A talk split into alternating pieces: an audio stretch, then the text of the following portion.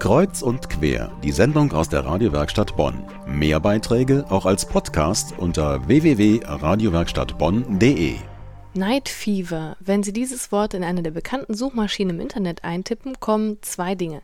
Ganz oben auf der Liste steht ein Link zur Disco-Musik der 70er Jahre und dann gibt es da noch eine kirchliche Initiative, die sich auch Night Fever nennt. Andreas Süß ist heute zu Gast im Studio. Er hat Night Fever in Bonn ins Leben gerufen. Hallo, herzlich willkommen. Grüße Sie. Night Fever findet in Bonn wieder am 7. Februar statt. Was passiert da genau? Also zunächst darf ich sagen, dass ich Night Fever natürlich nicht allein ins Leben gerufen habe, sondern mit Katharina Fassler von der Gemeinschaft Emanuel. Wir wollten einfach die Freude des Weltjugendtags weiterleben lassen und Menschen diese Freude, die so viele Menschen beim Weltjugendtag erlebt haben, die Liebe und Barmherzigkeit Gottes weiterschenken.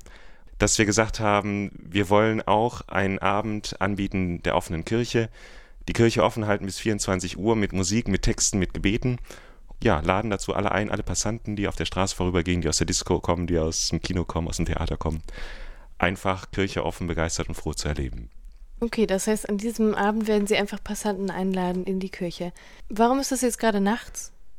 Also ich glaube, dass die Menschen nachts nochmal eine andere Offenheit haben über sich, über ihr Leben, über Sinn, ähm, nachzudenken als tagsüber. Tagsüber sind wir alle besonders geschäftig, da gehen wir unseren Dingen nach, die wir erledigen müssen. Aber abends, wenn man so aus dem Theater oder Kino kommt, aus der Kneipe kommt, auf dem Weg zur Disco ist, dann ist man eher bereit, ähm, bei Musik, bei Klängen, in einem schönen atmosphärischen Raum, sich Zeit zu nehmen, zu überlegen, was soll ich eigentlich hier auf der Erde, was ist der Sinn meines Lebens, welche Beziehung habe ich zu Gott, was will er mir vielleicht sagen und wie kann ein frohes Leben gelingen? Tue ich eigentlich das, was mich wirklich glücklich macht oder hetze ich irgendeinem Ideal hinterher oder will ich wem gefallen, wo es aber gar keinen Sinn hat, dem zu gefallen oder irgendwelchen Idealen der Gesellschaft hinterher zu laufen? Sie sind ja zu Hause in der St. Remigius-Kirche. St. Remigius ist einfach wunderbar gelegen an der Brüdergasse. Da kommen ganz viele Menschen vorbei und wir können die super einladen. Auch mit den Seitenschiffen, die Gespräche mit den Priestern, das ist einfach wunderbar. Was hat sich eigentlich für Sie persönlich geändert, seit Sie jetzt das 2005 machen? Also es ist ja auch so ein bisschen Ihr Beruf, oder? Ja, also das Schöne am Night Fever ist ja, dass es rein von ehrenamtlichen jungen Christen vorbereitet wird, ganz verschiedener Fakultäten, ganz verschiedener Studienrichtungen, Auszubildenden, äh, also es ist ganz breit gefächert, ganz verschiedene geistige Gemeinschaften, die da mitmachen, Priesteramtskandidaten äh, verschiedener Bistümer.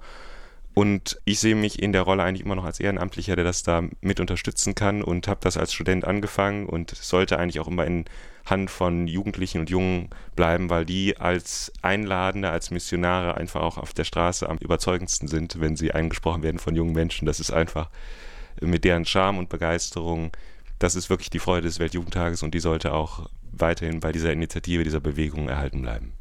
Inzwischen gibt es ja Night Fever nicht nur in Bonn. Ihre Aktion hat ja angesteckt und Sie hatten auch Besuch, oder? Ja, also Night Fever ist auf jeden Fall sehr ansteckend, deshalb passt der Name vielleicht auch. Das ist ein ansteckendes Fieber, das in ganz Deutschland sich ausbreitet.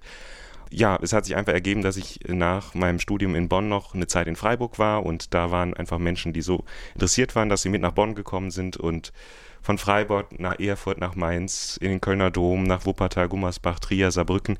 Also es ist eine Bewegung, wo einfach aufgrund auch unserer Internetpräsenz immer die Möglichkeit besteht, uns zu finden, zu uns zu kommen, uns zu besuchen. Und ähm, Bonn ist natürlich auch Weltstadt und es kommen immer wieder Menschen, die sagen, Mensch, warum gibt es sowas nicht auch bei uns?